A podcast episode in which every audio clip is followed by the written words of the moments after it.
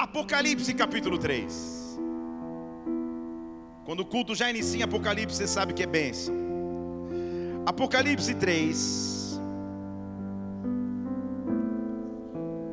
Diz a palavra no versículo 7. Ao anjo da igreja em Filadélfia escreve: Isso diz aquele que é santo e verdadeiro. Ele tem a chave de Davi que abre e ninguém fecha, que fecha e ninguém abre. Deixa eu falar de novo. Quem fala aqui não sou eu, ele está dizendo, é o santo e verdadeiro, aquele que tem uma chave nas mãos chave de Davi, que abre e ninguém fecha, que fecha e ninguém pode abrir. Eu conheço as tuas obras, diante de você eu coloco uma porta aberta que ninguém pode fechar. Eu sei que você tem pouca força, entretanto, você guardou a minha palavra e não negou o meu nome. Eu coloco diante de ti uma porta aberta que ninguém pode fechar. Espírito de Deus, nós estamos na tua casa. Como é bom adorarmos o teu nome, te celebrarmos, te exaltarmos, dizer o quanto tu és grande, Senhor, e dependemos de ti. Nesta hora, Senhor, Vem com a tua glória sobre nós, vem com a tua presença sobre nós, vem com teu Espírito Santo sobre a casa, dá ordem aos teus anjos a nosso respeito, Pai, e manifesta sobre nós a tua glória, a tua unção, o teu poder. Repreende o que seria contrário ao teu agir, contrário ao teu mover, e que o teu reino venha agora aqui, que a tua vontade seja feita aqui. Levante uma de suas mãos ao céu, Senhor, vem e nos visita. Vem, derrama unção, vem, derrama glória sobre nós. Nós te pedimos, vem sobre esta casa, em o nome do Senhor Jesus Cristo, antecipadamente, por aquilo que Ele fará em tua vida. Comece a aplaudir a este nome, acima de todo nome, nome majestoso do Senhor. Nós te aplaudimos em nome de Jesus Cristo. Pode abaixar um pouquinho o teclado no meu retorno aqui. Eu, eu, eu não estou vendo o cara no som ali, mas pode abaixar um pouquinho uma porta aberta que ninguém pode fechar, uma porta aberta que ninguém pode interromper. Quando o novo de Deus chega, tudo se renova, tudo se transforma. Eu estou aqui na autoridade do nome do Senhor Jesus para dizer a você, em o nome de Jesus Cristo, se prepare, dê lugar para o novo, porque as portas vão se abrir em o nome do Senhor Jesus. Eu não sei em que área da sua vida as portas estavam fechadas até então, mas quando eu estou diante daquele que é capaz de abrir portas, nada fica no caminho. Deus abre portas nessa noite sobre a tua vida. Eu profetizo isso em o nome do Senhor Jesus, na verdade. Eu quero que você pare para analisar que área da sua vida as portas estão fechadas. O novo de Deus diz respeito a entrar em novas portas, a entrar em novas oportunidades, a receber de Deus coisas grandes. Deus vai abrir portas. Eu vou continuar até você virar pentecostal junto comigo. Deus vai abrir portas. Deus está abrindo portas diante de ti. Eu não sei o que estava fechado até então, mas Deus vai começar a abrir portas sobre a tua casa, portas sobre a tua família, portas sobre o teu ministério, portas sobre a tua vida profissional. O Deus que abre portas está aqui nesta noite. Nós nos rendemos diante dele, nós nos preparamos para adentrar o novo com ele. João capítulo 10 nos mostra quem é a porta. João capítulo 10, versículo 1 diz assim: em verdade, em verdade eu vos digo: quem não entra pela porta das ovelhas, mas sobe por outra parte, é ladrão e salteador. Ele está tentando nos mostrar que há um caminho natural para entrarmos, mas alguém vai tentar ser um penetra, pular o um muro, pular o portão, entrar por uma porta que não é a verdadeira. O único que entra pela porta, versículo 2, é o pastor das ovelhas. A este o porteiro abre, as ovelhas escutam sua voz, ele as chama pelo nome e as conduz para fora. Ele está pregando para uma geração que entendia o que era o cuidado de um pastor de ovelhas. Pastor de ovelhas era o único que tinha autoridade para entrar no meio do rebanho, dar comandos para o rebanho, levar o rebanho para passear de maneira inofensiva e devolvê-lo no pasto. Todo salteador, todo ladrão, todo roubador pulava os muros, pulava as cercas para tentar deflorar as ovelhas. Mas quando o verdadeiro pastor chega, ele abre as portas. Quando o verdadeiro pastor se envolve, as portas se abrem de forma automática. Eu estou dizendo que o verdadeiro pastor vai visitar tua casa nesta semana que está entrando. Nós estamos nos preparando para entrar debaixo da nuvem, então abra a porta para que ele possa entrar, para que ele possa te conduzir, para que ele possa andar contigo. Ele diz então, ele entra pega as ovelhas, estou em João capítulo 10, versículo 4, as conduz para fora e vai adiante delas, porque as ovelhas conhecem a sua voz. Você entende o que ele está dizendo? Há momentos em que parece que está tudo fechado, em que é até arriscado sair, mas quando o Pai dá a direção, quando o Pai dá o comando, eu me sinto seguro. Hoje, ao voltarmos de São Paulo, durante o dia para estar no culto, pegamos a, a, a, o avião, eu e a, pastora e as crianças.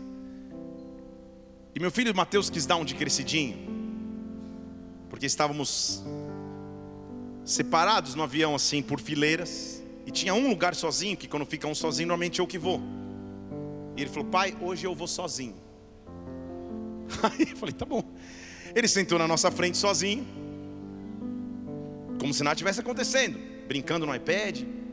Fui falar com ele, Mateus, ele falou: Eu estou fingindo que não conheço vocês. Falei, tá bom. E eu comecei a comentar alto, brincando: Nossa, quem será esse menino que está sozinho no avião? Meu Deus, como o pai dele deixou e ele ria assim quietinho. A brincadeira durou até um tempo. Quando o avião começou a taxiar e se preparar para decolar, ele olhou para trás e falou: Pai,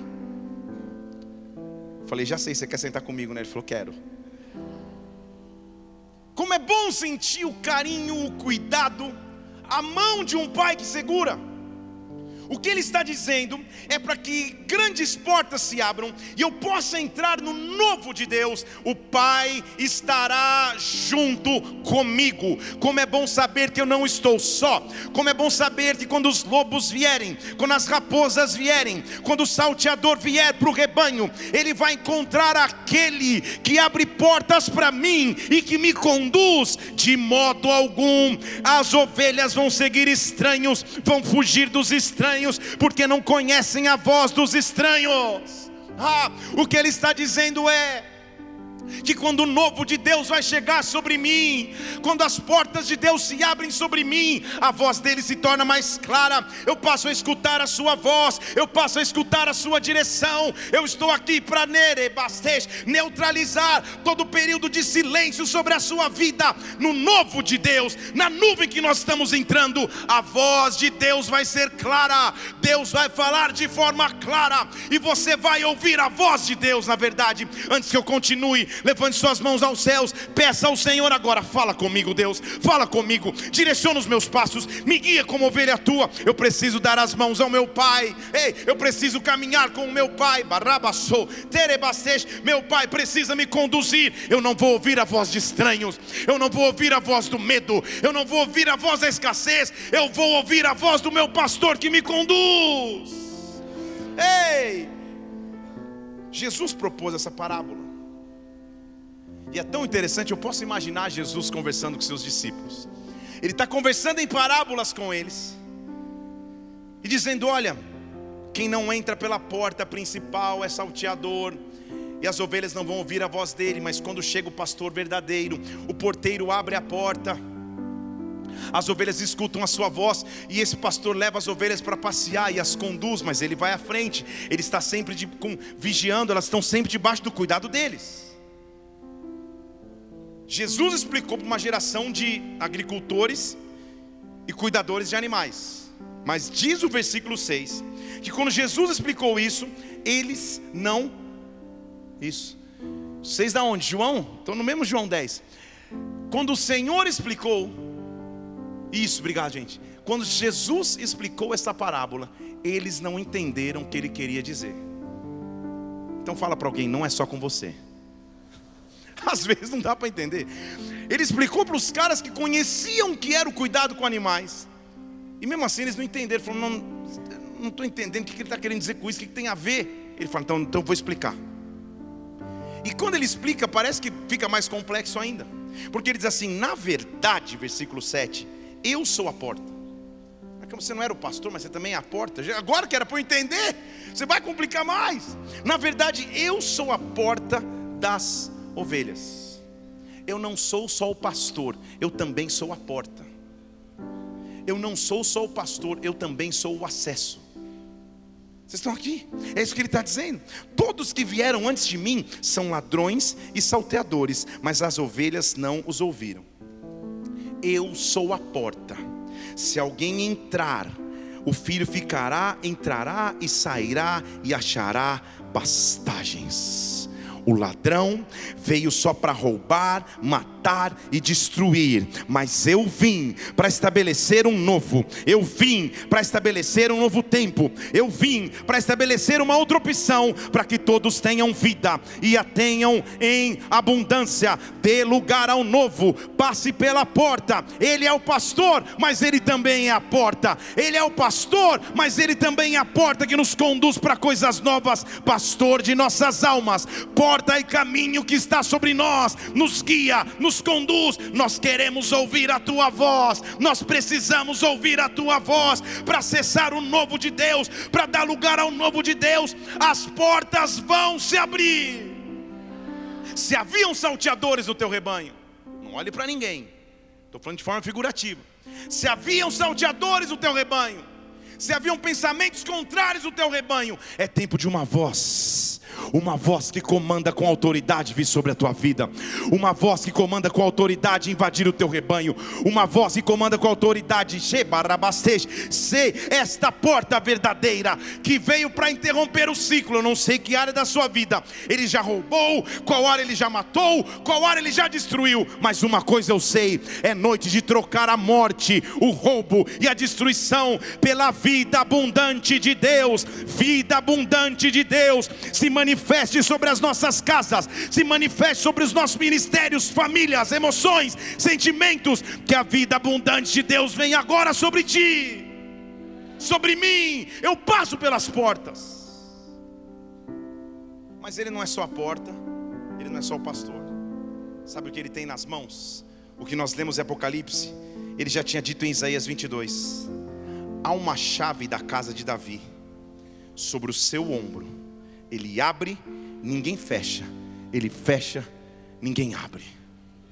Posso falar isso de novo aqui? Ele abre, ninguém fecha. Ele fecha, ninguém abre. Ele abre, ninguém fecha. Se ele fecha, ninguém abre. Deixa eu falar de novo. Ele abre, Ninguém fecha. Se ele fecha, ninguém abre. Para entrar no novo de Deus, eu preciso entender que há portas que ele fecha e não tem como mais abrir, mas há portas que ele abre e ninguém pode fechar. Que o novo de Deus venha sobre ti. Para de olhar para as portas que se fecharam. Para de olhar para as perdas, perdas que você viveu. Para de olhar para as coisas que foram embora. Ei, olha para as portas que ele vai abrir. Se ele já fechou ciclos na sua vida, deixe que ele te leve para o novo. Deixe que ele te leve com autoridade para as coisas novas de Deus. O Pai vai te conduzir. O Pai sempre está no controle. O Pai sempre vai cuidar da tua história. Ei! O Pai te conduz para portas que estão abertas. O Pai te conduz para portas que, que representam coisas novas. O Pai te conduz para portas onde os teus ouvidos se abrem para que você veja. Ouvidos abrem para que você veja. Bela frase. Os ouvidos abrem e você vê de tão alto que é. Você enxerga. Os ouvidos passam a se abrir. E você começa a ouvir claramente, enxergar claramente. Ah, põe a mão sobre os teus ouvidos assim. Você vai começar a ouvir a voz de Deus de forma clara Ele vai te direcionar, de forma clara Ele vai te conduzir. Põe a mão sobre os teus olhos, teus olhos vão começar a se abrir. Deus vai abrir portas que ninguém pode fechar. Se você viveu perdas nesse último ciclo, se portas se fecharam para esse último ciclo, não olha para as portas que foram, olha para as portas que estão diante de ti. O pastor da tua alma está aqui hoje, Jesus Cristo, ah, o pastor de nossas vidas. A porta que se abre está diante de mim, está diante de ti. Celebre, adore, louve ao Senhor, porque Ele chegou, e quando Ele chega, as portas se abrem.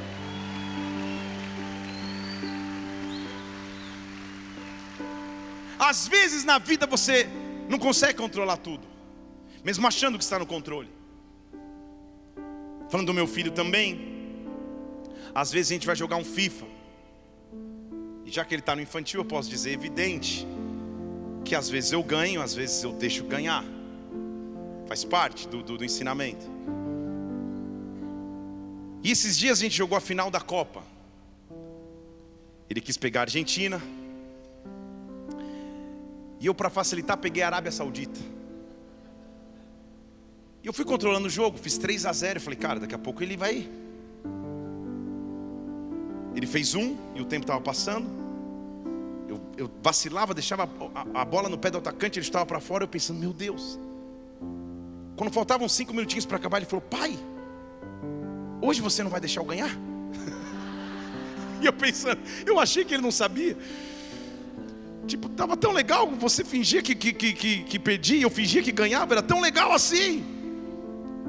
Então eu corri, deixei que ele fizesse dois gols, o que o meu goleiro fizesse assim, detalmente, dois gols contra. Foi sem querer. Fiz os dois gols contra e, e fomos para a prorrogação, pênaltis. E eu não sei como, não me explique como eu consegui ganhar nos pênaltis, querendo perder. E ele foi para o quarto chorar. Eu falei, calma, não, amanhã tem revanche. Ah! Às vezes as coisas saem do controle. Você planeja de um jeito, arquiteta de um jeito, e as coisas não saem como você achou que sairiam. Mas quando o pastor começa a controlar a sua vida, quando é o pastor que guia os seus passos, quando as portas estão diante de ti para um novo de Deus, o inimigo não pode interromper os planos de Deus. Jó capítulo 42, versículo 2 diz que os planos dele não podem ser frustrados, os planos dele não podem ser impedidos. Nesse mesmo capítulo de Jó, capítulo 42, versículo 5, ele diz: Pai, antes eu só ouvia escutar de ti, agora os meus olhos podem te ver. Eu estou dizendo que nesta estação que Deus te faz entrar, os testemunhos serão grandes os milagres serão sobrenaturais. Olha para as portas abertas de Deus. Eu estou aí na autoridade e ousadia do nome de Cristo, dizendo: as portas vão se abrir. Se prepare, as portas vão se abrir. Amanhã testemunhos virão, terça testemunhos virão, quarta testemunhos virão. As portas vão se abrir em o nome do Senhor Jesus Cristo. Creia, creia. Há empreendedor esperando uma resposta do aluguel de um espaço e você já recebeu negativas. Você reapresentou os documentos e mesmo sem ter os documentos completos, como fiança, como seguros, Deus vai abrir as portas para você Escute que Deus está dizendo: Deus vai abrir as portas para você, porque quando Ele entra, Ele faz algo sobrenatural. Quando Ele abre portas, eu passo a sonhar de novo, eu passo a ter visão de novo, eu passo a ter estratégias de novo. Eu saio do lugar vazio e eu entro nas portas abertas de Deus. Em Israel, as cidades eram muradas, era a única forma de proteger a cidade. E em cada cidade haviam portas, pequenas em relação ao muro, para que alguém pudesse controlar a entrada e saída. No muro, alguém via se o inimigo vinha e alertava quem estava na porta.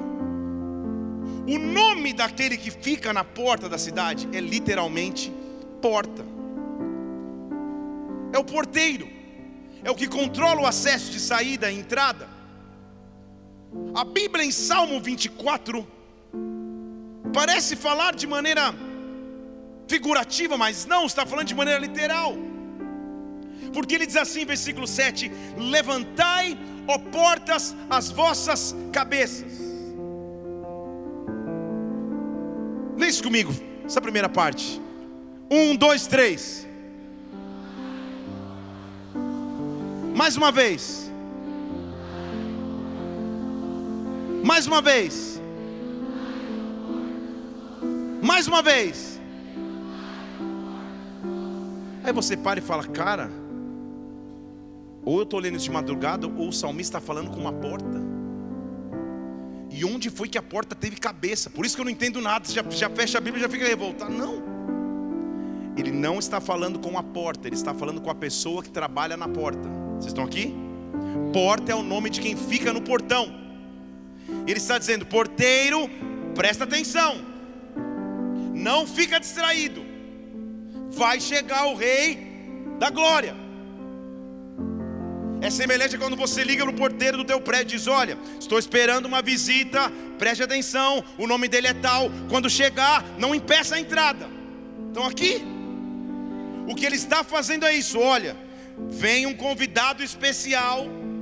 Pode deixar o versículo na tela. Vem um convidado importante, porteiro, fique atento, levante a cabeça, vai chegar o Rei da Glória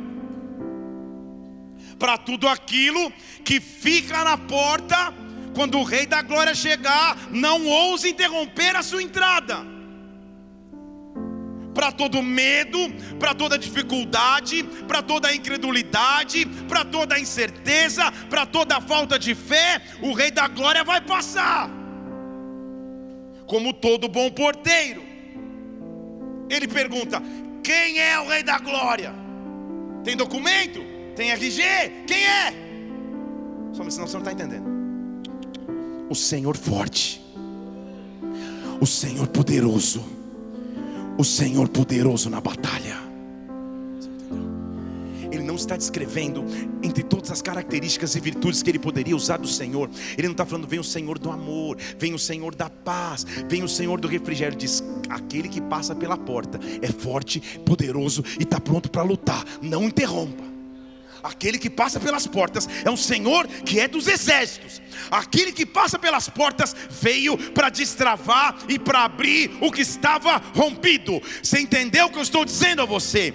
A, a visita que você vai ter nos próximos dias é do Senhor forte, do Senhor poderoso, do Senhor poderoso na batalha. Talvez a guerra nos assuste, mas a guerra para Ele é ambiente de milagre. Talvez a guerra te faça retroceder, mas a guerra para Ele é combustível para avançar. Ei, diante das portas da sua vida, o Senhor forte e poderoso está, está começando a se levantar. O Senhor forte e poderoso está vindo em tua direção. Portas, levante a cabeça. O Rei da Glória vai entrar. Levante entradas eternas, versículo 9. O Rei da Glória vai entrar. Quem é? Quem é o Rei da Glória? Versículo 10 o Senhor. Você entendeu quem vai te visitar hoje? O Senhor dos exércitos, o Senhor, o general, o dono dos exércitos, Ele é o Rei de toda glória, Rei dos reis, Senhor dos senhores, general do exército celestial. Vem e abre portas nesta noite, vem e rompe grilhões nessa noite, vem e impulsiona, empurra os teus filhos, a tua igreja para o novo de Deus. Se você crê, dê um brado ao Senhor e prepare-se. As portas vão se abrir, acabou o impedimento, as portas vão se abrir, acabou o que trancava, as portas vão se abrir, dê lugar ao novo. Só avisa, avisa amanhã. Porteiro que estava na porta aí querendo segurar, está chegando o Rei da Glória. Está chegando o Rei da Glória. Está chegando o Rei da Glória. Você entendeu? Deixa eu falar mais uma vez.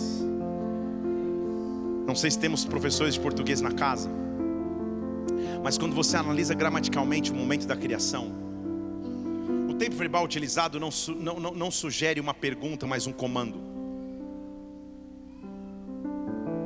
A forma gramatical usada para comandar a criação é o imperativo não é uma solicitação ou um pedido, é um comando. Multiplique-se, frutifique, nasça. São comandos, não são pedidos. Vocês estão aqui? É exatamente o mesmo termo que ele usa nesse salmo. Sabe que ele diz: abram-se ó portais eternos.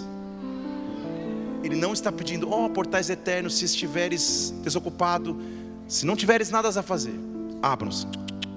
Ele só está dizendo, abram-se eu não sei o que vai custar, eu não sei o que vai envolver, eu não sei o que está impedindo, mas uma coisa eu sei: abram-se. Uma coisa eu sei: abram-se. Uma coisa eu digo: abram-se. O Rei da Glória vem, e quando ele chegar, o comando dele é: abram-se. Ele não pede, ele ordena, ele não pede, ele comanda. Eu estou dizendo a você: o Rei da Glória vai visitar a tua casa, o Rei da Glória está sobre nós, o Rei da Glória está sobre a minha vida. Levante suas mãos e na verdade celebre-o, levante suas mãos, na verdade agradeça bênção, as portas vão se abrir, dê lugar ao novo, as portas vão se abrir. Levante suas mãos, abram seus lábios, celebre ao Senhor, as portas vão se abrir, abram-se a portais eternos, o Rei da Glória vai entrar.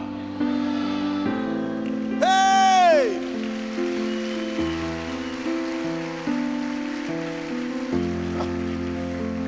Eu estou mega evidente, não tenho, sou 1%, não tenho nada, não, não tenho nem sombra do que seria o Rei da Glória. Óbvio. Esses dias eu fui pregar num evento.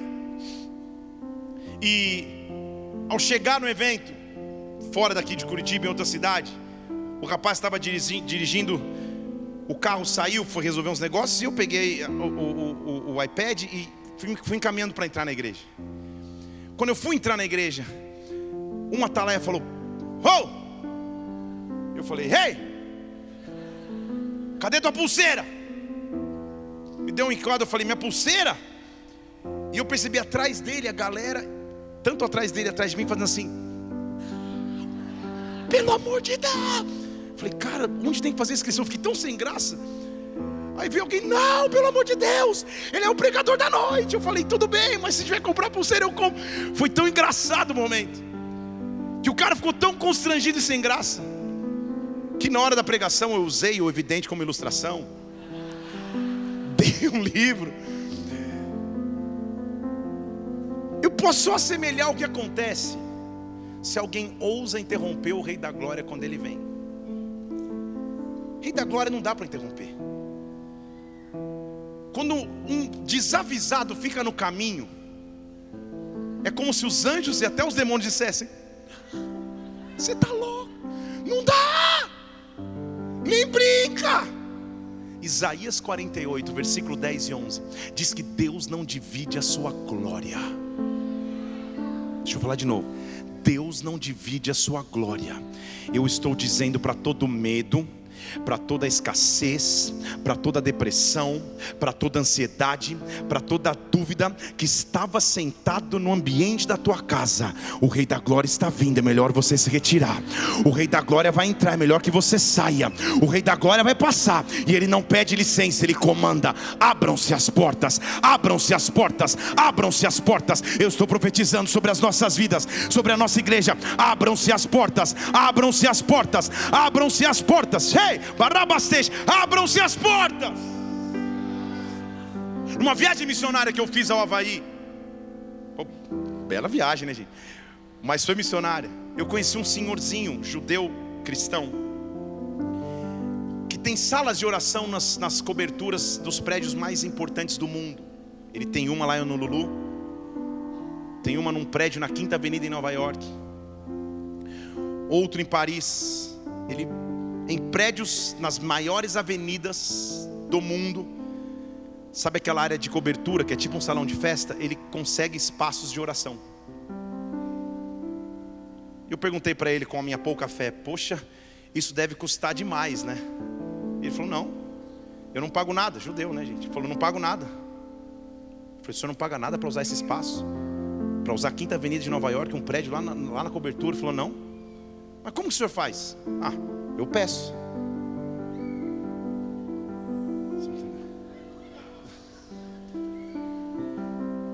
Eu falei que não, não entendi. Um senhorzinho desse tamanho, com que pazinho, eu falei, não, o senhor me explica. Eu só peço. Eu descubro quem é o, o, o dono do prédio. Eu digo, eu vou usar teu espaço para oração uma vez na semana. Isso representa bênção para você, para teu prédio, para tuas finanças. Posso? E ele falou: Até hoje, pastor, nunca ninguém disse não. Vocês estão entendendo? Há um versículo na Bíblia que diz: Tudo que você pedir em oração, crendo, recebereis. Já ouviu falar desse versículo?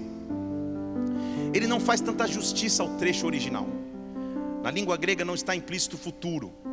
No português está dizendo: peça em oração, crendo, você vai receber. Não é isso? Mas no grego, os dois tempos estão no presente. É como se ele dissesse: a palavra grega é lambano. É como se ele dissesse: peça em oração, crendo que já está na sua mão. Você só não vê.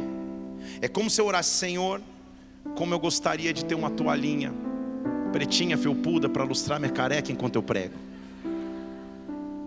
Eu não vejo, mas já está nas minhas mãos. Por isso que eu preciso crer. Vocês estão aqui? É como se eu dissesse, Senhor, eu preciso que uma porta se abra. Eu oro hoje, não está nas minhas mãos ainda, mas eu só preciso pedir. Eu só preciso crer. Eu só preciso pedir. Ele virou para mim e falou: Pastor, não é a Bíblia que diz duas coisas? O velhinho, o velhinho, o Senhor me explicando. Não é a Bíblia que diz pedir, pedir e dar-se-vos-á? Não é a Bíblia que diz pede-me, eu te darei as nações por herança? Eu estou só pedindo. Eu só preciso chegar no dono do prédio. Se eu chegar, eu vou ter salas de oração no mundo inteiro sem pagar um dólar. Eu falei, este cara me ensinou que é ter fé. Você não quer passar uns 15 dias em Curitiba? Este cara entendeu qual é o conceito de portas que se abrem. Portas que se abrem com propósito. Não adianta você amanhã na concessionária da Porsche e falar, eu quero esse verde. Talvez, vai que, mas com que propósito? Vocês estão aqui, gente?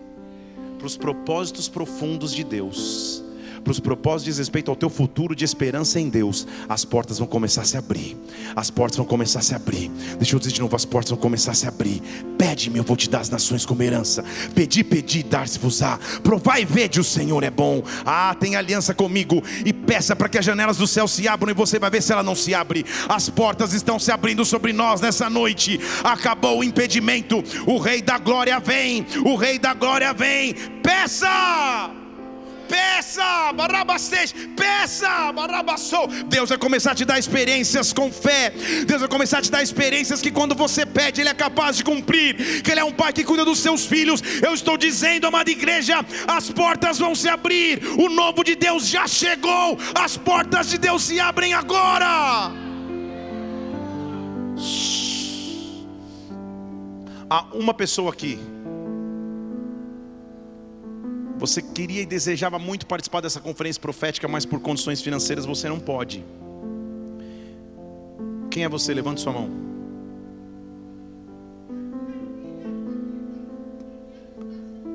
A Thalita, eu acabei de providenciar uma pulseira para ela, minha irmã. Glória a Deus por isso.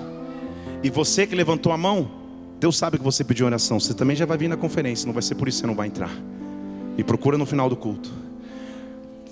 Deus é um Deus que responde orações. Pronto. Duas meninas aqui, só me procurar no final do culto, a gente vai resolver isso. A gente é uma família, gente. Não vai ser por isso que você vai deixar de entrar, porque Deus sabe o que vocês oram em secreto. Deus sabe o que você ora, Deus sabe o que você pede, Deus sabe o que você faz. Em o nome de Jesus Cristo, eu quero profetizar sobre a tua vida. As portas vão começar a se abrir. As portas vão começar a se abrir. As portas vão começar a se abrir. As portas vão começar a se abrir. Deus sabe o que você pede das coisas pequenas às coisas grandes. Chegou a hora, amada igreja, de acessar as portas abertas que Deus tem. Não sei onde a Manu está, minha assistente. No final vocês vão procurar a aqui ou a Manu. Vocês já estão, tá bom? Tá tudo certo. Vamos aplaudir o Senhor por essas moças aí.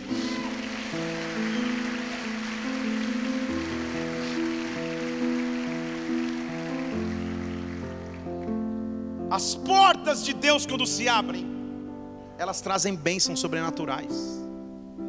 Isaías capítulo 60 mostra um cenário e o bom de viver profecias é quando as profecias parecem muito distantes da minha realidade. Vou falar de novo. O bom de viver profecias é quando elas parecem estar muito distantes da minha realidade.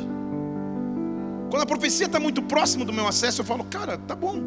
Mas quando está muito distante daquilo que eu estou vivendo, se torna um impossível. E impossível é a especialidade do nosso Deus. A nação de Judá e Israel estava em cativeiro, um nascíroto na Babilônia. Não havia por que ter esperança, não havia por que ter alegria, não havia por que esperar por coisas maiores. Mas quando Deus promete o novo, quando Deus promete que portas vão se abrir. Jerusalém estava destruída, a cidade estava corrompida, não havia mais templo, não havia mais esperança, não havia mais alegria. Toda a nova geração, a juventude tinha sido levada embora para o cativeiro, poucos remanescentes tinham ficado sobrando, mas ninguém podia reconstruir a cidade. Contudo, Deus entra na história em Isaías 60, versículo 11. Olha o que ele diz: As tuas portas vão estar abertas em continuidade, nem de dia, nem de noite elas vão se fechar. Para quê? Para que as nações tragam riquezas de volta para você. Ele não está profetizando para uma cidade que vivia o ápice da prosperidade ou do comércio. Ele está profetizando para um monte de entulho para um monte de roubo, para um monte de tristeza, para um monte de desesperança. Ele diz: vai chegar o dia, vocês não estão vendo ainda, vai chegar o dia, nem parece que vai acontecer, mas as portas vão estar abertas, para que as riquezas das nações possam vir, para que as riquezas das nações possam chegar. Vai chegar um dia que todo roubo vai ser recompensado, vai chegar um dia que todo roubo vai ser devolvido em o nome do Senhor Jesus. Ei! Você não entendeu o que ele está profetizando? As portas vão estar abertas, as portas vão se abrir. E olha o que diz versículo 14, se eu não me engano: aqueles que um dia você, aquele que uns, uns, um dia se oprimiram, vão se ajoelhar na planta dos teus pés, te chamando cidade santa, santo do Senhor de Israel. Hoje são teus opressores, amanhã vão te pedir perdão Hoje são teus opressores, amanhã vão te restituir, ao invés de ser abandonada e odiada como era. Versículo 15: De sorte que ninguém passava por você, você vai ser excelência perpétua, alegria de geração em geração. Você vai beber o leite das nações, você vai alimentar o peito dos reis, e você vai saber: Eu sou o Senhor, teu Salvador, teu Redentor, o poderoso de Jacó. Vocês estão aqui comigo? Ele está falando para um monte de entulho, para um monte de pedra, para um monte de tristeza. Vai chegar o dia, os teus olhos vão se abrir. Vai chegar o dia, a restituição vai voltar. Vai chegar um dia, as portas vão estar abertas, as riquezas das nações vão voltar a você. Aqueles que te oprimiram vão se ajoelhar aos teus pés, pedindo perdão e reconstituindo o que foi roubado. Rebastei, ei, eu estou mudando a tua sorte, eu estou mudando a tua realidade. Você vai ser alegria.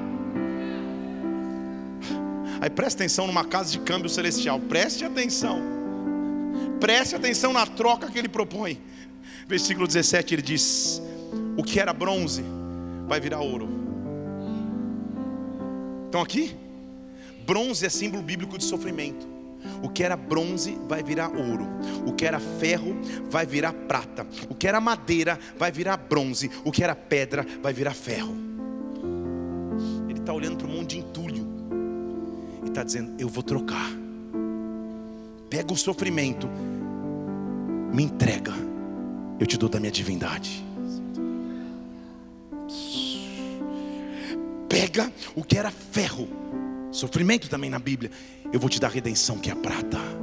Eu estou trocando Eu estou trocando teu sistema de valores. Eu estou trocando que tinha Eu estou te oferecendo a minha troca. Quando as portas se abrem, eu passo a trocar para você. Eu troco para você. Me dá o sofrimento, eu te dou a divindade. Me dá a dificuldade, eu te dou a redenção. E não só isso, nunca mais.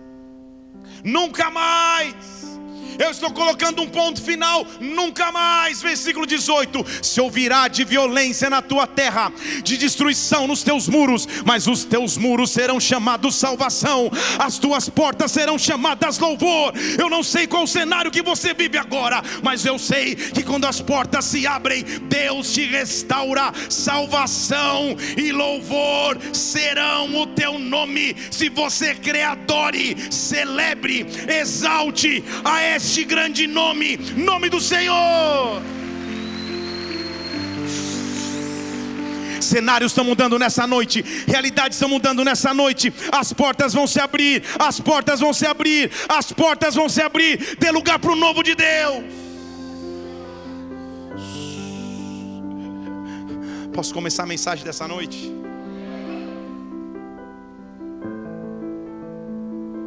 Onde é que as portas se fecharam? As portas vão se abrir. As portas vão se abrir. Deixa eu falar de novo: as portas vão se abrir.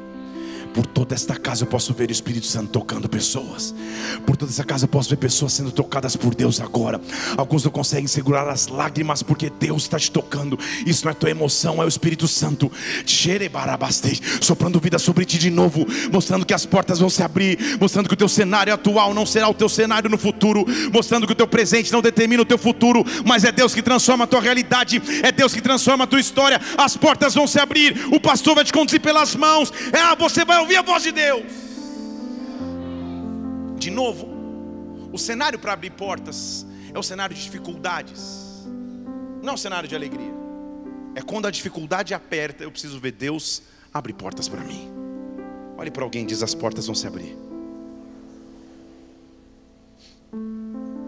Na minha adolescência, eu assisti um programa que chamava-se Vamos Abrir as Portas da Esperança.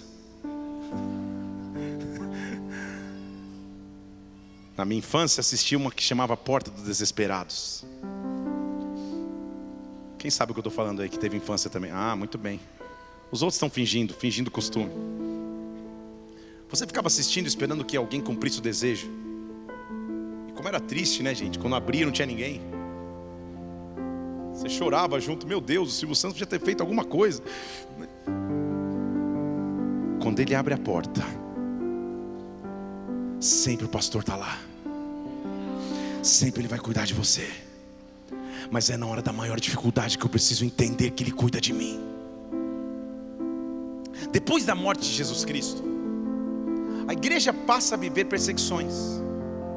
Sim, havia muito avanço.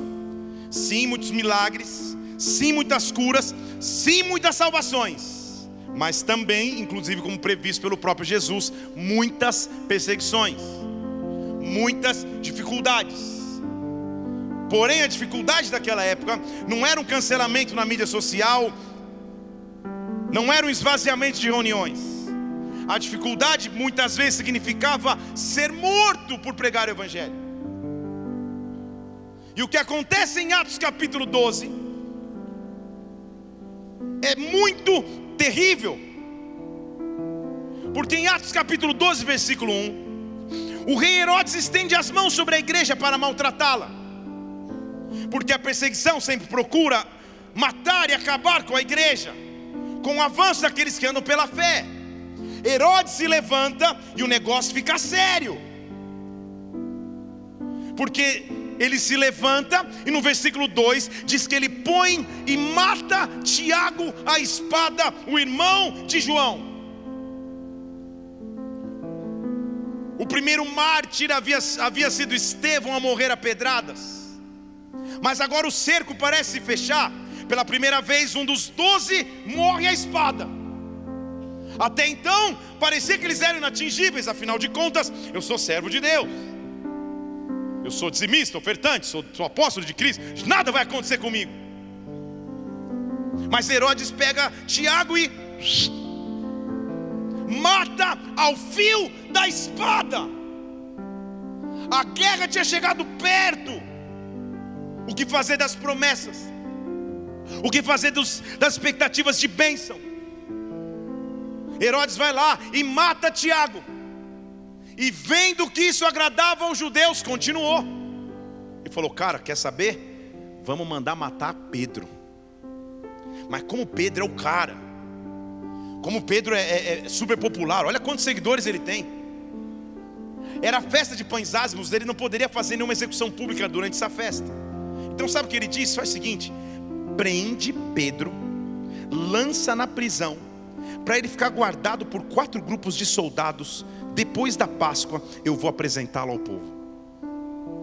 Se eu matei Tiago de forma bárbara, vocês esperam o que eu vou fazer com Pedro vai transmitir no YouTube, vamos vender pay-per-view, cadeira exclusiva, porque os judeus se agradaram da morte de um apóstolo. Vocês estão aqui?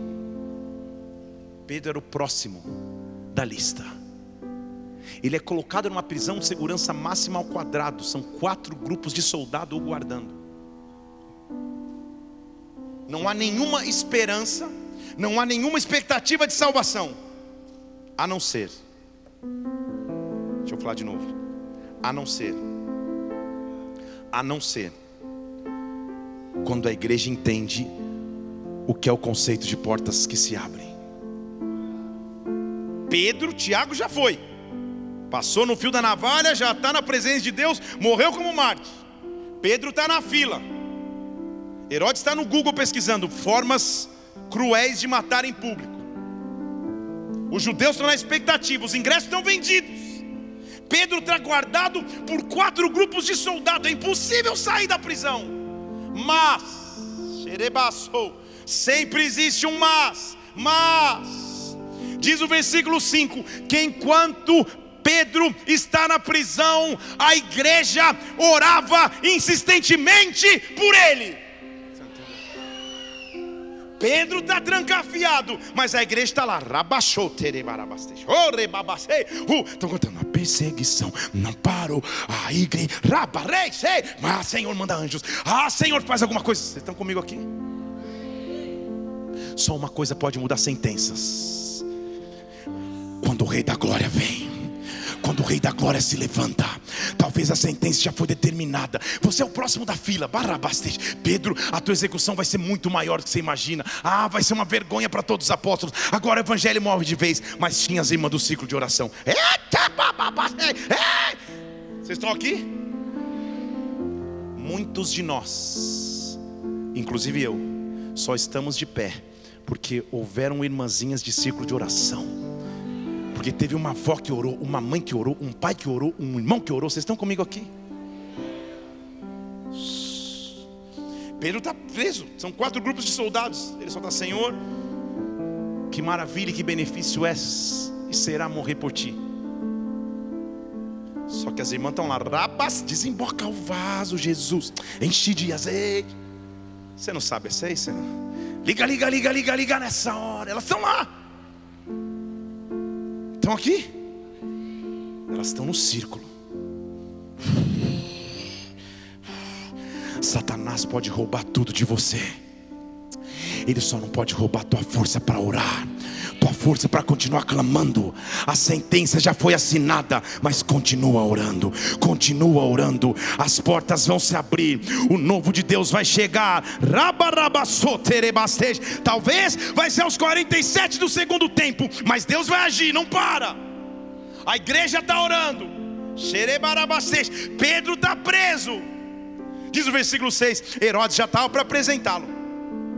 É na manhã seguinte, a sentença está assinada, mas na noite anterior, tua sorte vai mudar. Na noite anterior, as portas vão se abrir. Pedro estava dormindo entre os soldados, acorrentado com duas cadeias, as sentinelas diante da porta da guarda da prisão. Vamos combinar que não dá para sair, gente? Vamos. Ele está acorrentado com duas cadeias, deram duas voltas na trava, carneiro. Você nem sabe o que é isso. Os sentinelas estavam guardando a porta da prisão e ele está dormindo com dois soldados do lado dele. Não dá. Nem que os apóstolos, se pudessem, quisessem invadir, não dá. Ele está guardado por dois soldados, está amarrado com duas cadeias. Do lado de fora tem duas guardas de sentinela, normalmente ficava uma só. Ele estava dormindo.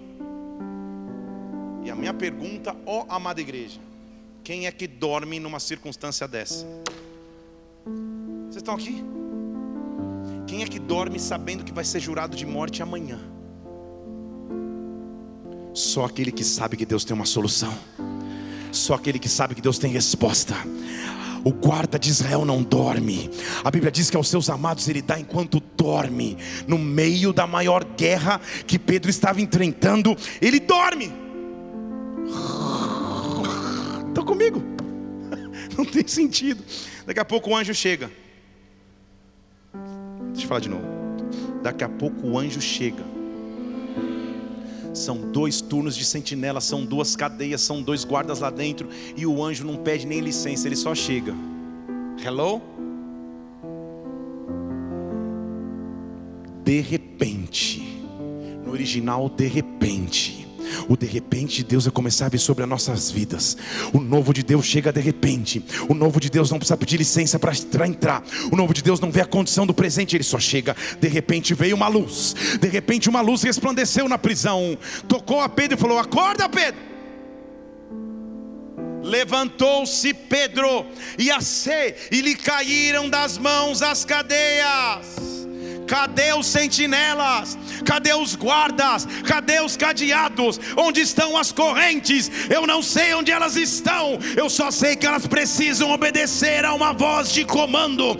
As portas vão se abrir. As portas vão se abrir. Rabarabassou, requetarabacês. Ei, levanta-te depressa.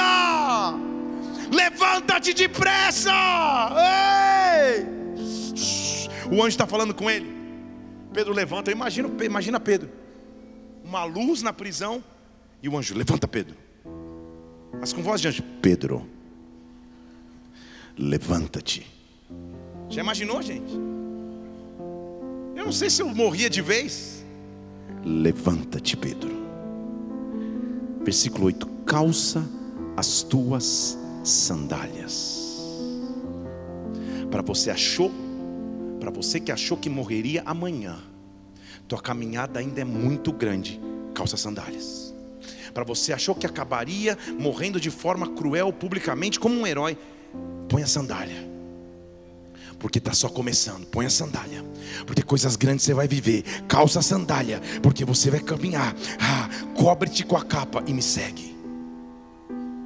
Ele está preso na prisão por mais redundante que isso seja, ele está preso na prisão como um prisioneiro na prisão, aprisionado.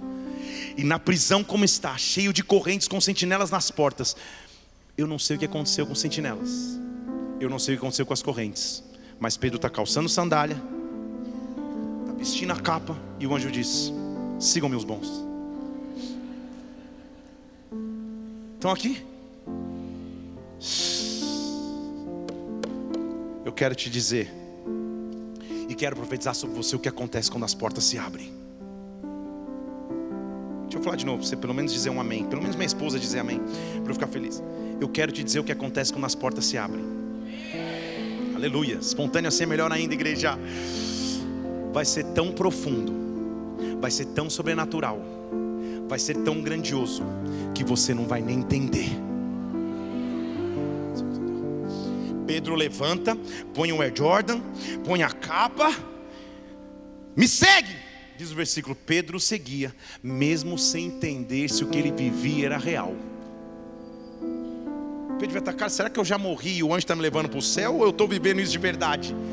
Que eu não estou conseguindo entender o que Deus vai fazer sobre a tua vida é algo tão grandioso que você não vai conseguir explicar, você não vai conseguir entender, você só vai viver. Milagres não se explicam, milagres se vivem. Deus vai te fazer viver milagres sobrenaturais, milagres grandes.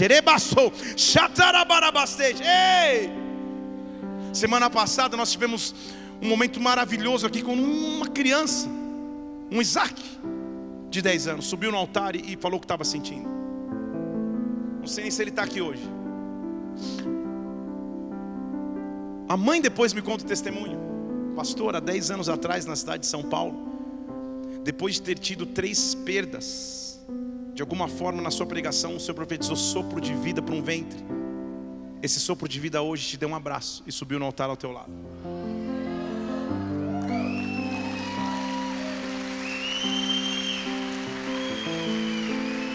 Milagres não foram feitos para se explicar.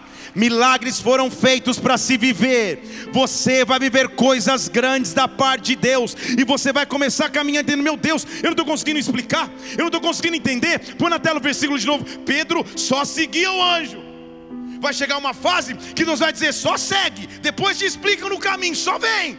Ele não conseguia entender se aquilo era real ou se ele estava tendo uma visão. Ele não conseguia entender porque era grande demais para sua compreensão humana. Ei, o que ele não sabia é que mesmo que a sentença final tivesse sido promulgada, a igreja continuava em oração, a igreja continuava clamando, ei! as portas vão se abrir, as portas vão se abrir, o novo vai chegar. Ei, Pedro fala, cara, estou tendo uma visão, não é possível. E ele vem. A resposta duas. Deixa eu falar de novo. A resposta duas. Quantos sentinelas eram? Sentinela eram grupos de soldados, gente.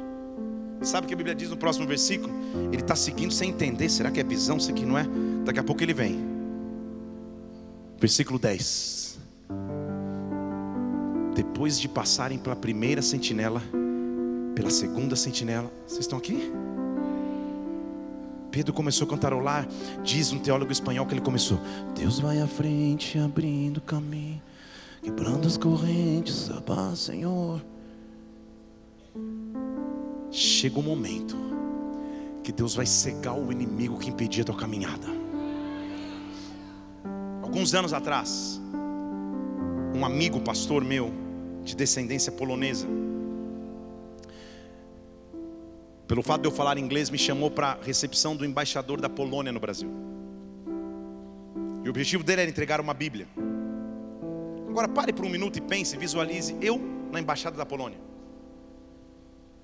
Quando eu entrei, as pessoas, cara, quem é? O Dida, o Cafu, o que, que, que ele está fazendo? Polonês ele não é. E eu estou ali com a Biblinha na mão. Os poloneses lá, e daqui a pouco, e ele falou para mim, cara, quando o embaixador chegar, vai ter que ser um negócio rápido, é dar a Bíblia para ele e seja o que Deus quiser. E eu tô ali falando, Deus, todo mundo olhando para mim, um pianinho. Vieram me servir um guardanapo.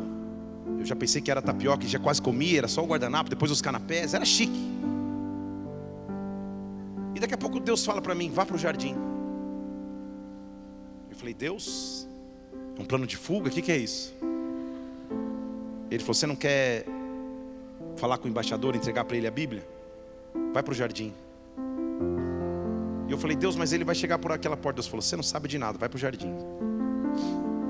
Eu fui para o jardim. Fiquei passeando no jardim, olhando. Todo mundo ali na espera, e daqui a pouco eu vejo que no jardim, ao lado do jardim, tinha um portãozinho pequenininho. Eu estava sozinho no jardim. Toda a imprensa, todos os convidados, toda a comitiva estava ali na porta principal. Eu vi uma portinha. E eu falei: Ah, não é que Deus está certo. Eu acho que é por aqui. Fiquei de olho ali. Daqui a pouco, de feitos, encosta a comitiva. Comitiva presidencial, gente. Perdão, não era o embaixador, era o presidente da Polônia. Comitiva presidencial. Três carros, aqueles caras que descem com, com, com, com um negócio assim gigantesco, falando em língua e daqui a pouco abre a porta e vem. Eu já tinha entrado no Google, visto a foto para não dar a Bíblia para o homem errado. E meu pastor, ou meu amigo pastor, lá dentro da sala, esperando o embaixador chegar, e eu com fé no jardim. A gente se dividiu em dois grupos, cada um com uma Bíblia na mão. E eu, eu vi que ele desceu do carro, mas eu também vi a comitiva e, os, e o número de seguranças. E eu falei, Pai, nas tuas mãos, eu entrego o meu espírito, vou. É óbvio que ao olhar ele sabe que eu não sou polonês. Talvez você vai pensar que eu sou o jardineiro, manobrista, alguém, mas eu preciso chegar até esse homem. Deus falou, só vá. Eu fui, igual Pedro. Deus vai à frente abrindo caminho. Peguei a Bíblia e fui. Sabe como quem nada? Ele está ali, está chegando, eu estou chegando perto dele. Já tinha alguns três assessores do lado que com, com, com uma foto com a assinatura dele entregavam para as pessoas quando a pessoa chegava. Ah, tá aqui, sabe? Coisa de, de, de, de autoridade. Eu cheguei ali e fui chegando, fui chegando, como se nada tivesse acontecido e eu não consigo te explicar. O primeiro guarda-roupas não me viu, o terceiro não me notou, o quarto não me percebeu, o quinto não falou nada, e eu falei, Deus está fácil demais. E daqui a pouco eu cheguei, Mr. President. Ele olhou para mim, a assessora, que foi a única que me viu, me ofereceu o, o, o panfletinho com a assinatura dele. Eu falei, muito obrigado, mas todos aqui esperam receber algo de ti eu quero te oferecer o que pode transformar a tua vida. Essa é uma Bíblia. Ele, oh, the Bible. folheou, eu tinha feito uma dedicatória, caprichei na letra. Ele olhou, fez assim, abraçou. A assessora foi tirar e falou: Não, eu quero ter isso comigo. E ficou a reunião inteira com a Bíblia na mão. Quando, evidente, quando eu acabei de, ter, de entregar, aí sim os seguranças me perceberam e eu realmente fui para o jardim.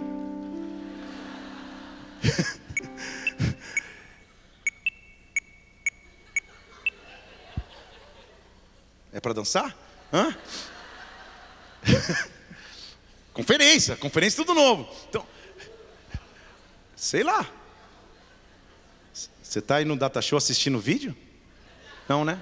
Eu vou orar para Deus queimar teu celular. Ah, muito bem. Fui empurrado e jogado no meio dos arbustos. Voltei, ainda sujo do barro do jardim, ao lado do pastor. Ele falou: Cara, a gente precisa de uma estratégia para entregar. Quando ele olhou, eu falei para ele: Homem de pequena fé. Olhe nas mãos do presidente. Nem conseguimos mais chegar lá perto. Naquele mesmo dia, isso foi em São Paulo, de São Paulo ele levou para Brasília, foi se encontrar com o presidente. Mais tarde ele foi se encontrar com, com, com, com o embaixador da Polônia no Brasil. E quando a reunião acontece, e eu vejo na televisão, sabe o que estava na mesa na frente dele? Quando Deus quer que você tenha acesso, quando Deus quer abrir portas para você, eu não sei o que o inimigo pode fazer, mas eu sei o que Deus pode fazer. Pedro está saindo sem entender o que está acontecendo. Ele passa no primeiro sentinela, ué, esse não me viu. Passa no segundo. O primeiro sentinela para mim representa o um medo. O que nos leva para as portas abertas, em primeiro lugar, é romper com o medo que nos paralisaria. A segunda sentinela para mim representa a dúvida, a incerteza que realmente Deus vai fazer e vai fazer contigo. Mas depois das duas sentinelas, eu chego na porta de ferro. E a irmã disse aleluia, porque já está pela fé. Porta de ferro para mim representa a impossibilidade. Porta de ferro para mim representa o impossível. Porta de ferro para mim representa o quase. Senhor, eu quase cheguei, estou quase lá, mas não deu. Passei pelo primeiro sentinela, passei pelo segundo, as cadeias caíram, mas e agora? A porta é de ferro. A porta está trancada. Como a porta vai se abrir? Pedro, versículo 9. Passa pela primeira sentinela. Passa pela segunda sentinela. Põe para mim Atos 12, versículo 9. 9 ou 10? 10 ou 9? Põe aí. Você está vendo o vídeo mesmo. Então, ele passou. Pode ir no 10, obrigado. Ele passa pela primeira sentinela. Ele chega na segunda sentinela. E ele para na porta de ferro. Vocês estão aqui comigo? Você está lendo aí comigo? Diz que Pedro deu uma bicuda. Diz que Pedro deu uma ombrada. Foi isso? Quando ele chegou diante da porta. Ele só chegou. Quando ele pôs os pés. Ele só pôs os pés. Sabe o que aconteceu? Primeiro portão eletrônico da história. Pedro não pôs a mão. Você está lendo aí? É uma porta de prisão trancada. A porta.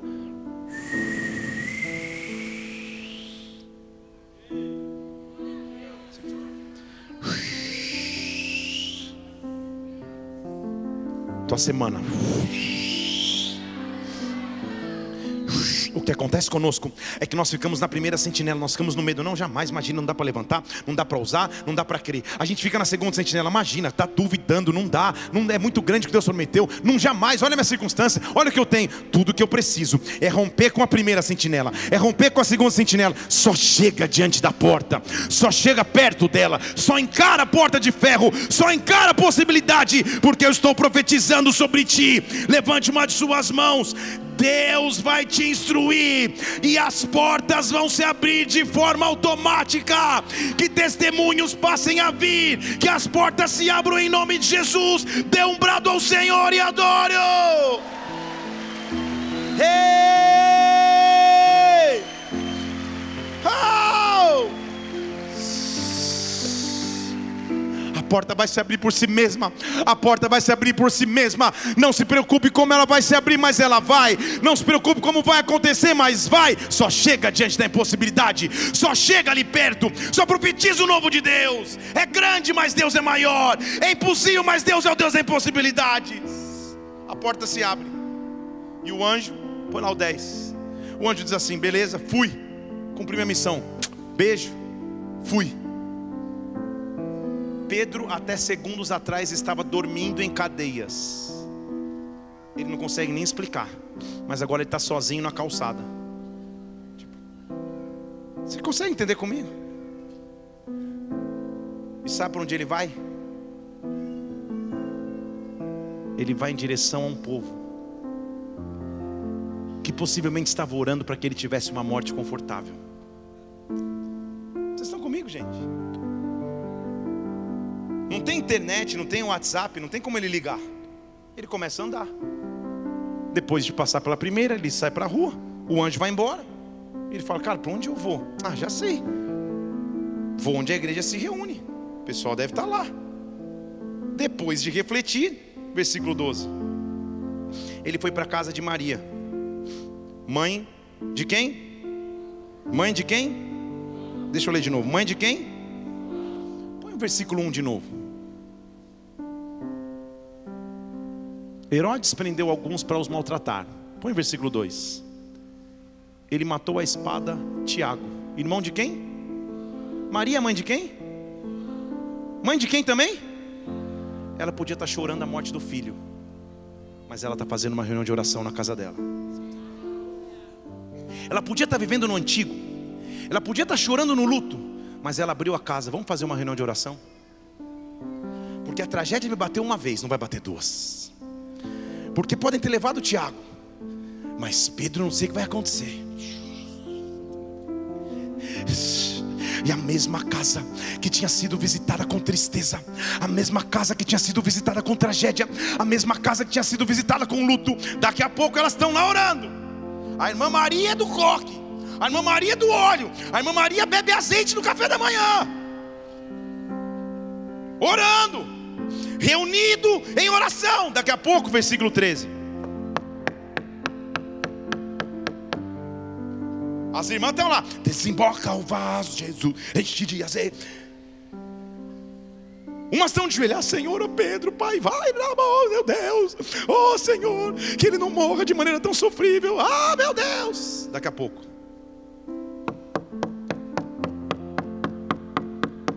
vocês estão aqui? Quando tudo que você faz e tudo que você tem é o poder da oração, a resposta bate na tua porta. Quando tudo que você tem, quando tudo que você faz é o poder da oração. Eu estou profetizando sobre o teu amanhã. Estou profetizando, você não precisa sair correndo atrás. Você não precisa desesperar do Senhor. Eu, eu só tenho a oração agora. Herodes é muito mais forte do que eu. São muitos soldados, são muitas sentinelas, são muitas pessoas. Tudo que eu tenho é oração. Tudo que eu tenho é oração. Mas se só o que eu tenho é oração, eu já tenho a resposta. Amanhã, a tua segunda-feira vai ser diferente. Na verdade, hoje ainda, tua, teu dia vai ser diferente. Está lá batendo na porta. Uma tal de Rod, a criada, sai porque escuta. É cômico até a história, porque ela olha, reconhece a voz de Pedro, fica tão alegre que não abre o portão, volta correndo para dentro. Ela fica tão desesperada. Pedro está lá na porta, pá, pá, pá, pá, pá. Ela, ah, Pedro, volta lá. E Pedro está lá fora. A mesma voz de choro vai se transformar em voz de alegria.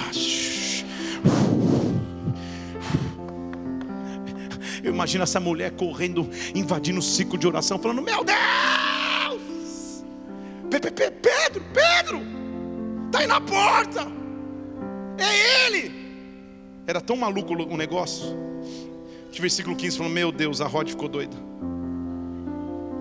Então aqui, a Rod ficou maluca, coitadinha da Rod. Vamos orar por ela, ficou maluca. Porque certamente deve ser o anjo dele.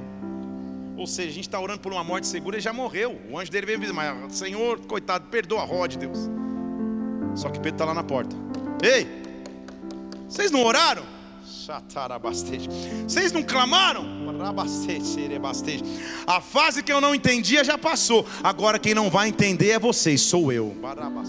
Não me perguntem como, não me pergunte o que aconteceu, só Ei, só percebam o tamanho do milagre. Versículo 16: Pedro continuava a bater. Quando abriram, viram e ficaram pasmas. E a base bíblica do porquê era uma reunião de mulheres é o versículo 17. Ele acenou com a mão e falou: Fiquem quietas. Começou uma confusão, a mulherada. Ah, ah. Pedro falou: Cara, os sentinelas não perceberam lá, vão perceber aqui. Calma, calma. Só faz o seguinte: anuncia para Tiago anuncia para os outros irmãos que de alguma forma sobrenatural o Senhor me tirou da prisão, o Senhor me tirou do luto, o Senhor me tirou da morte. A sentença que era contrária contra mim foi revogada, porque as portas vão se abrir, porque as portas vão se abrir. Ei, Deus está vindo sobre ti, te dizendo nesta noite: se prepare para portas que vão se abrir, se prepare para o sobrenatural que vai chegar. Deus vai abrir portas sobre a tua vida vida agora. Agora, eu na verdade quero profetizar sobre você. Salmo 118, versículo 19. Abre-me as portas da justiça para que eu entre, para que eu dê graças ao Senhor. Vou falar de novo. Abra-me as portas da justiça, eu vou entrar. Eu vou entrar. Para que eu dê graças ao Senhor esta é a porta do Senhor, os justos vão entrar por ela. Quem foi justificado por Ele, quem foi salvo por Ele, há uma porta para você poder entrar nessa noite. Graças eu te dou. O Senhor me ouviu, o Senhor se tornou a minha salvação. Eu não entro em porta natural, eu entro em porta sobrenatural. Versículo 22: A pedra que os edificadores rejeitaram, ela se tornou a pedra principal. E aí, posso te contradizer com um negócio bíblico? Porque às vezes a gente até como jargão e, e, e fala, o melhor de Deus está por vir, o melhor de Deus vai chegar, o melhor de Deus vai acontecer, está tudo certo, isso é real, mas não é 100% acurado, se é que existe o termo accurate, eu estou falando em, não é 100% preciso, de acordo com a Bíblia que diz: o que o Senhor fez, versículo 23, é maravilhoso aos nossos olhos. Sabe por quê? Não é amanhã, não é depois de amanhã, não é ano que vem. Este, deixa eu falar de novo: este, este.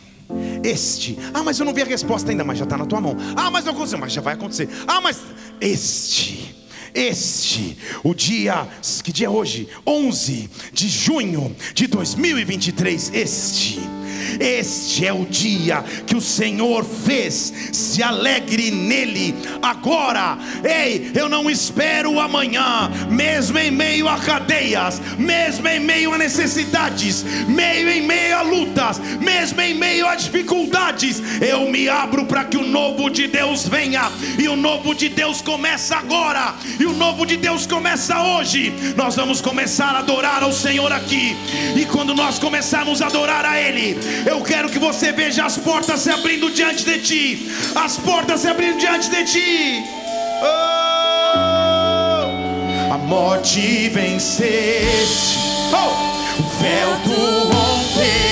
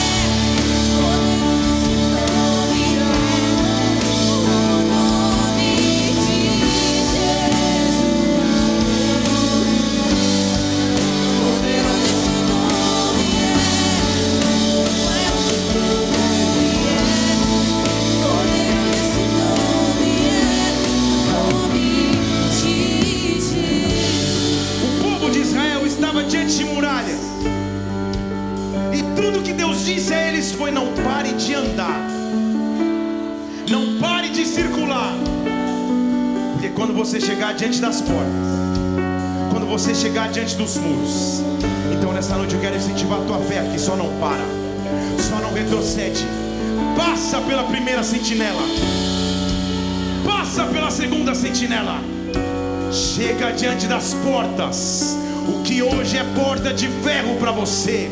O que hoje é porta que não se abriria para você, o que hoje traz incerteza ao teu coração, Deus te trouxe aqui com um propósito te mostrar que Ele é um Deus que abre porta. Não tenha medo do novo, não tenha medo do amanhã, porque esse é o dia que o Senhor fez. Enquanto a igreja ora, Deus vai responder. Enquanto você ora, Deus vai responder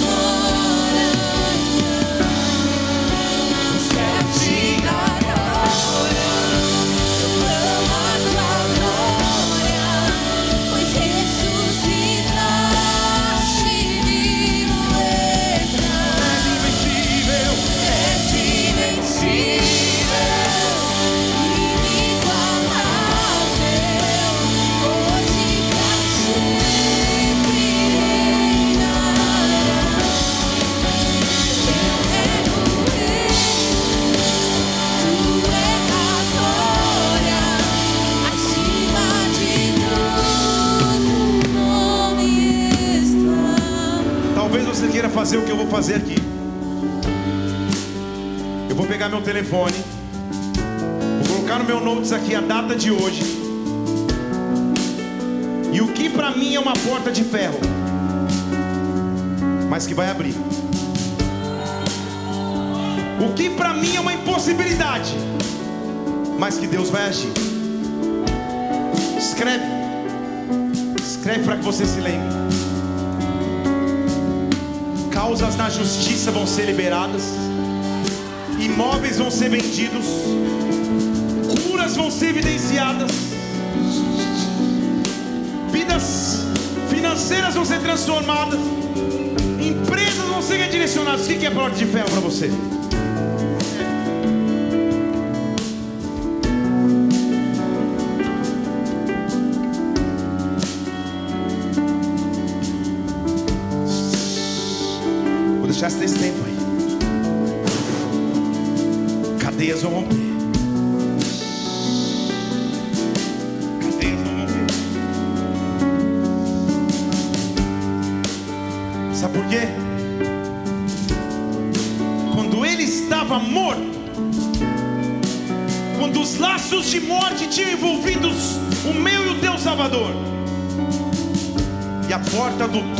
Túmulo estava fechada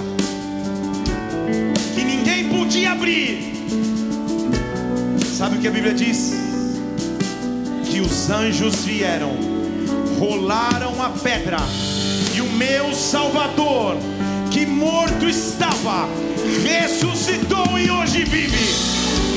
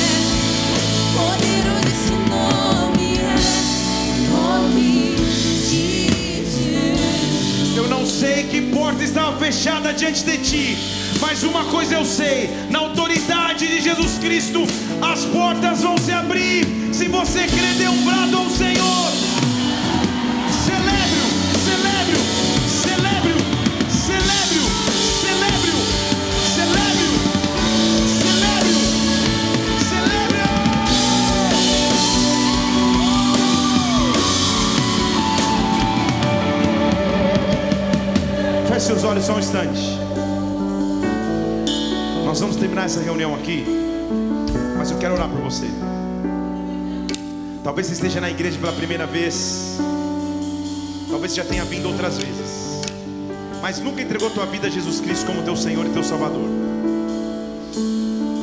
Ou você está distante do caminho dele e quer voltar. Se você quer entregar tua vida a Jesus, dizendo que Ele é o Senhor da tua casa, da tua história. Se você quer voltar à presença dEle, onde você estiver, principalmente se você nos visita, levante uma de suas mãos, eu quero orar por você. Se você quer entregar a tua vida a Jesus, aleluia, eu estou vendo várias pessoas aqui, estou vendo mãos estendidas por toda esta casa. Este é o maior milagre de todos, esse é o melhor milagre de todos, é para isso que nós vivemos pela fé. Se você está com a tua mão estendida, fale comigo, Senhor Jesus, Senhor Jesus, nesta noite, nesta noite, eu te entrego a minha vida, eu minha vida. eu volto à tua Eu presença, tua presença. me perdoa os meus pecados, dos meus pecados. o afastamento de ti, o afastamento de ti. porque eu sei, Porque eu sei. tu és o meu Senhor, Tu és o meu Senhor. tu és o meu Salvador. Pai, eu oro por cada pessoa que agora nas tuas mãos vem e volta à tua presença, arrependendo dos seus pecados e voltando a ti. Espírito Santo de Deus, ah, Pai, que um tempo novo se inicie, que o sobrenatural aconteça e que essas pessoas sejam salvas de forma eterna. Nós, como igreja, louvamos e aplaudimos o teu nome, porque tu és santo, tu és maravilhoso, em o nome do Senhor Jesus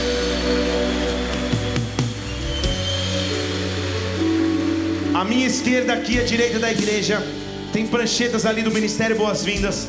Se você fez essa oração pela primeira vez, quero te chamar para deixar o seu nome ali. A gente quer poder te dar um presente, te convidar para uma reunião perto de você. Que Deus te abençoe. Se você viu alguém fazer essa oração, dê um abraço a essa pessoa e quando a gente aplaude o Senhor mais uma vez, igreja.